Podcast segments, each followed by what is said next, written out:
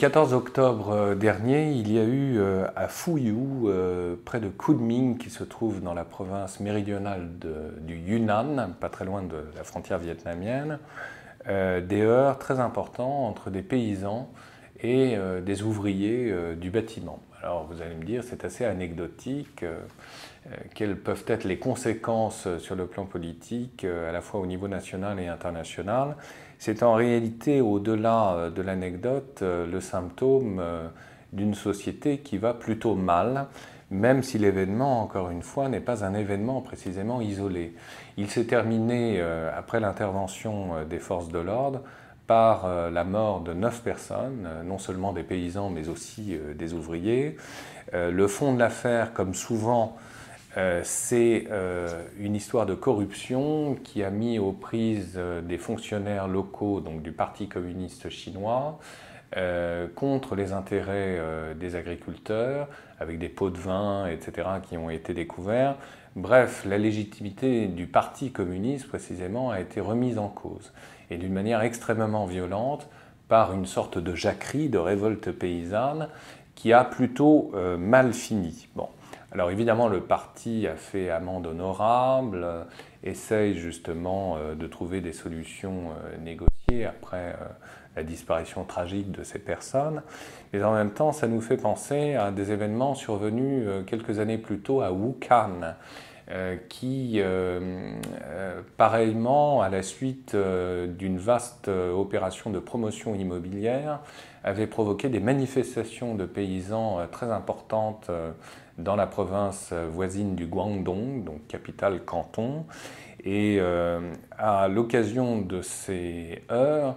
euh, en réalité, les réseaux sociaux s'étaient enflammés et deux écoles, quant à la gestion de la crise, s'étaient alors opposées, celle dite de Canton et celle dite de Chunxin, révélant par là même des divergences sur le plan idéologique très profondes entre différentes factions au sein même du Parti communiste chinois.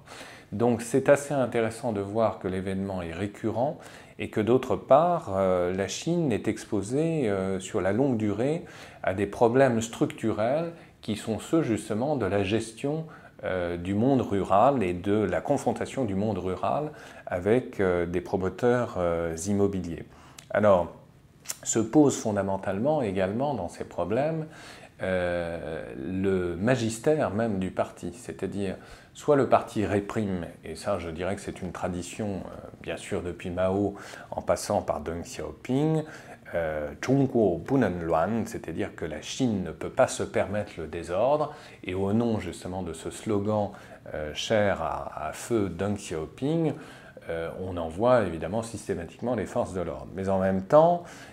il y a une autre manière de faire, comme le modèle dit de Wuhan qui a prévalu il y a quelques années, c'est-à-dire une ouverture relative et surtout une délégation du parti auprès de structures associatives pour prévenir justement euh, ce type euh, de conflit. Néanmoins, ces conflits, dans les faits, sont de plus en plus nombreux. Pour la seule année 2007, l'Académie des sciences sociales, qui est aujourd'hui dans le viseur euh, du gouvernement central, avait répertorié le nombre de 90 000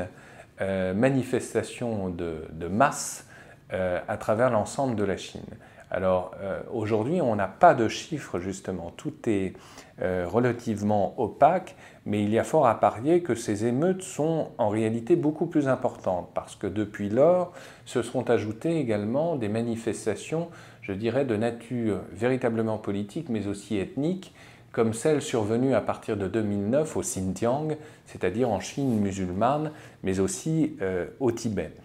Euh, une chose est certaine, c'est que euh, la majorité des émeutes qui ont lieu sur le territoire chinois émanent essentiellement de milieux ruraux et beaucoup moins de milieux